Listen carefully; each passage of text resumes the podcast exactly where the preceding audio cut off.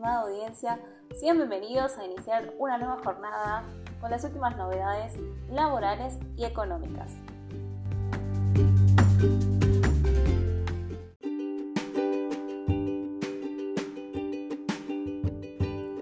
Modificaciones en vencimientos de febrero.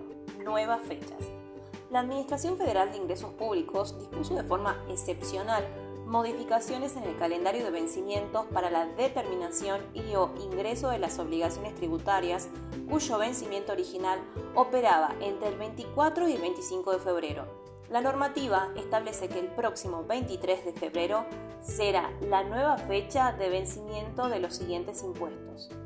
Impuesto al, valor agregado, el régimen general de presentación de declaración jurada e ingreso de saldo correspondiente al periodo fiscal de enero 2022, terminación de quit 8 y 9, la fecha de vencimiento será el 23.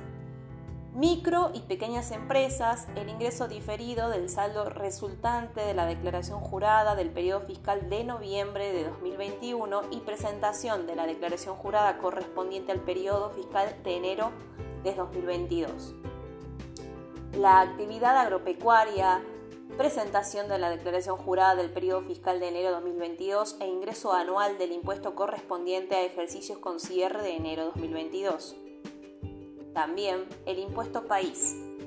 Vencimientos de ingreso de las percepciones practicadas entre el día 16 y 22 de febrero de 2022. Ambas fechas inclusive se vencen el 23 de febrero. Por otra parte, los impuestos sobre los combustibles líquidos y dióxido de carbono del régimen de anticipos también tienen fecha de vencimiento el 23 de febrero. Impuestos sobre créditos y débitos en cuentas bancarias y otras operatorias. Vencimiento del plazo para el ingreso de las sumas percibidas y del importe correspondiente al impuesto propio de vengado correspondientes al periodo comprendido entre el 16 y 22 de febrero de 2022, ambas fechas inclusive impuesto a las entradas de espectáculos cinematográficos, ingreso de gravamen correspondiente a las localidades o boletos entregados entre el 16 y el 22 de febrero de 2022, ambas fechas inclusive. Todo lo que acabamos de enumerar recién tiene la modificación de la fecha de vencimiento y está previsto hasta el 23 de febrero de 2022.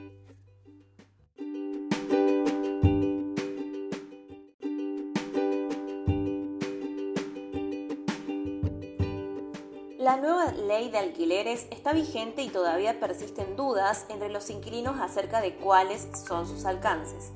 A pesar de las críticas que rodearon la sanción y los problemas que surgieron tras la puesta en marcha, la realidad es que la llamada nueva ley de alquileres está vigente. En este contexto, muchos inquilinos tienen dudas acerca de cuáles son los plazos que corresponden para la aplicación de aumentos en las cuotas. Plazo de alquiler. La nueva ley explicita que el plazo mínimo de alquiler ahora es de tres años. ¿Qué pasa si no lo hacen por uno o dos años? Vale por tres y se puede exigir judicialmente que se respete. No obstante, se aclara excepciones en las cuales no corre el plazo de tres años y son las siguientes sede de embajada, consulado u organismo internacional y el destinado de habitación a su personal extranjero, diplomático o consular. Habitación con muebles que se arriende con fines de turismo, descanso o similares. Si el plazo del contrato o de los contratos consecutivos supera los tres meses, se presume que no fue hecho con esos fines. Guarda de cosas. Exposición u oferta de otros servicios con un predio ferial. Tampoco se aplica el plazo mínimo legal a los contratos que tengan por objeto el cumplimiento de una finalidad determinada expresada en el contrato y que deban normalmente cumplirse en un plazo de menor tiempo pactado. En cuanto a la actualización del precio, el valor del alquiler se debe modificar una vez transcurrido el plazo de un año. ¿Qué sucede si el contrato dice que se actualiza cada seis meses? Eso no es legal y por ende no es válido. Aplica el plazo de un año. Por otra parte, ¿cómo se calcula el aumento del alquiler? Bien, para determinar cuánto debe subir la cuota de un alquiler se utiliza el índice para contratos de locación. El índice para contrato está formado por el índice de precios del consumidor y la remuneración imponible promedio de los trabajadores estables. Este índice busca que los aumentos queden en un punto medio entre lo que se haya avanzado en un año de inflación general y los salarios de los trabajadores registrados en relación de dependencia. Simplemente para calcularlo debemos ingresar a la página del Banco Central, indicar la fecha de inicio del contrato y la fecha en la que se cumple un plazo de un año. El debate por la reforma de la ley de alquileres aún no tiene fecha y sigue siendo postergado. La normativa sancionada en 2020 generó cruces entre los sectores que representan a los inquilinos y aquellos que forman parte del sector inmobiliario. En ese contexto, el secretario de Comercio indicó que se armó una mesa para escuchar y sacar conclusiones sobre las problemáticas y reclamos de cada una de las partes. Durante el encuentro en la Cámara Inmobiliaria Argentina, Felitti remarcó la situación de los inquilinos que es muy precaria por lo que insistió que debe haber una salida al asunto y llegar a un acuerdo con los puntos claves para modificar la ley. De parte del sector que representan las cámaras inmobiliarias, presentaron algunos puntos en sus reclamos. Los puntos de mayor importancia del planteo son una reducción de tasas e impuestos, ingresos brutos y la revisión de los plazos de los contratos.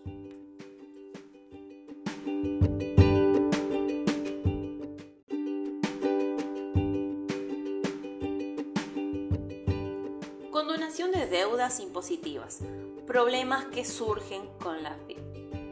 Los problemas de la condonación son variados. A continuación vamos a enumerar algunos de los más recurrentes. En primer lugar, la FIP mantiene deudas prescriptivas, ya que no son exigibles en la cuenta corriente tributaria y por lo tanto aumenta artificialmente la deuda de los contribuyentes que así superan el tope máximo de los 100 mil pesos que puede ser condonado, indicó el contador Hernán de Angostino. Sobre este aspecto, el contador Daniel Pérez añadió que la condonación es de las obligaciones líquidas y exigibles al 31 de agosto de 2021 y debe entenderse que las deudas a esa fecha representan una fotografía de la situación y a esa fecha se refieren las obligaciones por capital, intereses y multa de las obligaciones.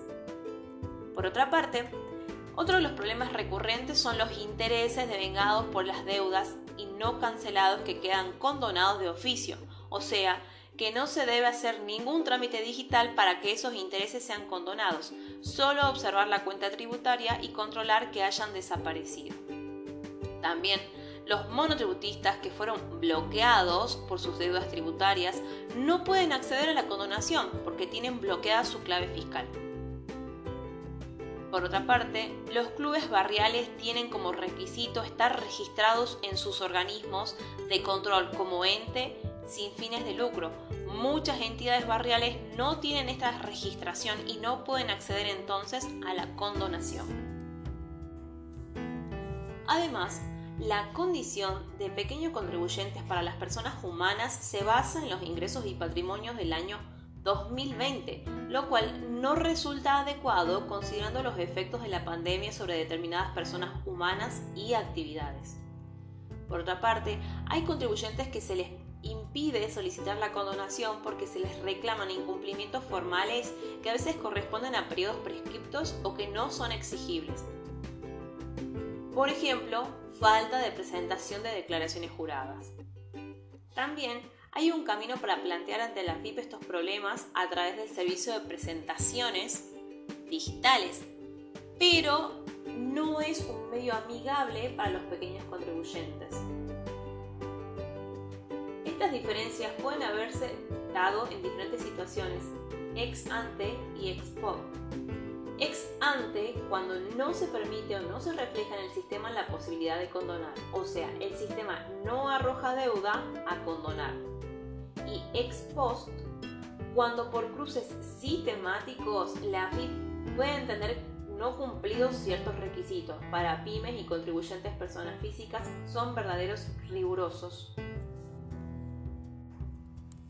En caso de a presentaciones digitales con disconformidad, si los montos de deudas líquidas y exigibles hasta el 31 de agosto pasado superan los 100 mil pesos, no se puede generar pagos posteriores antes del acogimiento para reducir el monto. Y finalmente, el problema que aún no está resuelto y que la FIP aún no contesta es cuando se produjeron pagos que redujeron la deuda establecida al 31 de agosto entre septiembre y el 11 de noviembre, fecha de vigencia de la ley. En estos casos debería contemplarse como excepción la reducción del monto para poder condonar.